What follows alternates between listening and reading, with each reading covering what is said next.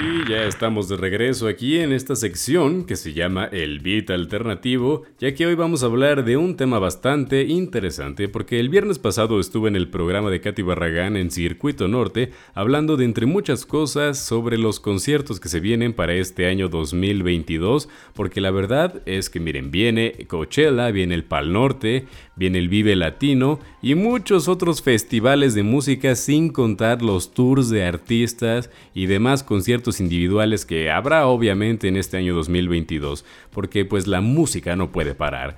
Y me quedé reflexionando, vaya, tantos conciertos y yo con tan poca solvencia económica. Y después de darle vueltas un poco a este pensamiento, me quedé pensando, ¿realmente es la poca solvencia económica o es realmente que los conciertos últimamente están poquito más caros de lo común?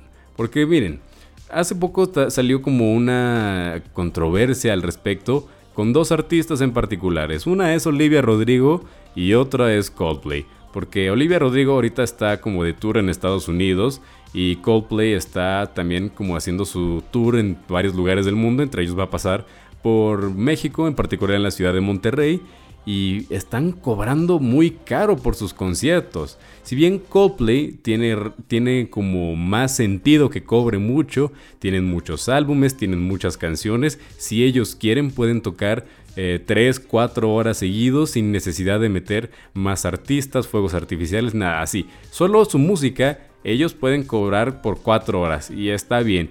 Pero fíjense cuánto están cobrando. Miren, para ir solo el boleto de entrada a Monterrey te están cobrando 4.636 pesos el boleto más chafa, así el que no te va a dar nada de exclusividad.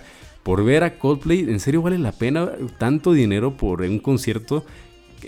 eso es, ahí entra la duda, ¿no? Ahí entra la cuestión. Y Olivia Rodrigo no está muy lejano. Ella te cobra básicamente lo mismo, 560 dólares.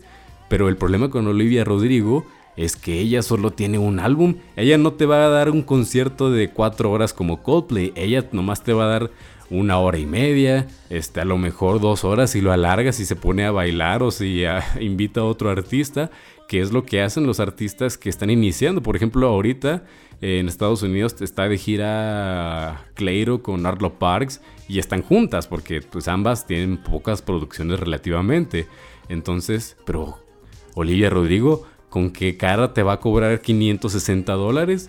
Entonces ahí es cuando entro yo a preguntarme por qué eh, los festivales están haciendo más caros. Yo sé que los músicos necesitan vivir y todo esto, pero siento yo que también tan caro es como alejar un poco a la gente de la industria de la música y evitar que pues, la gente quiera pues vaya a sacar nueva música porque fíjense si así los músicos entienden que el negocio está en los conciertos en lugar de sacar nueva música, va a pasar lo que le ha pasado a muchos artistas de los 80s y 90s que en su momento eran estrellas del rock, pero que en cuanto vieron que el dinero realmente estaba en los conciertos, dejaron de producir música, dejaron de escribir y se han dedicado desde entonces, desde los 80, 90 hasta la fecha, a hacer conciertos en lugar de sacar nueva música, ¿no? Eh, y a lo mejor eh, los que nos escuchan son fans del rock, del heavy metal y todo eso, pero la verdad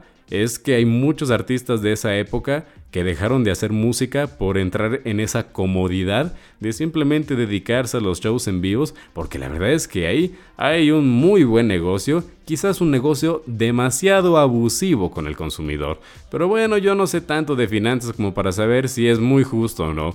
Ustedes tendrán la última palabra. Yo quién soy para contarlo y ustedes para escucharlo. Mi nombre es Iván Cuevas y nos estaremos escuchando la próxima semana en el mismo lugar, aquí en Antena 102.5 y nos estarán, también pueden encontrarnos en redes sociales para que nos encuentren ahí en todos lados, ahí también estaremos, también pueden escuchar este y otros programas en todas las plataformas. Yo me despido y los dejo con esta canción del álbum de The Weeknd de Don FM. Esto se llama Less Than Zero. Y bueno, pues nos estaremos escuchando. Hasta la próxima.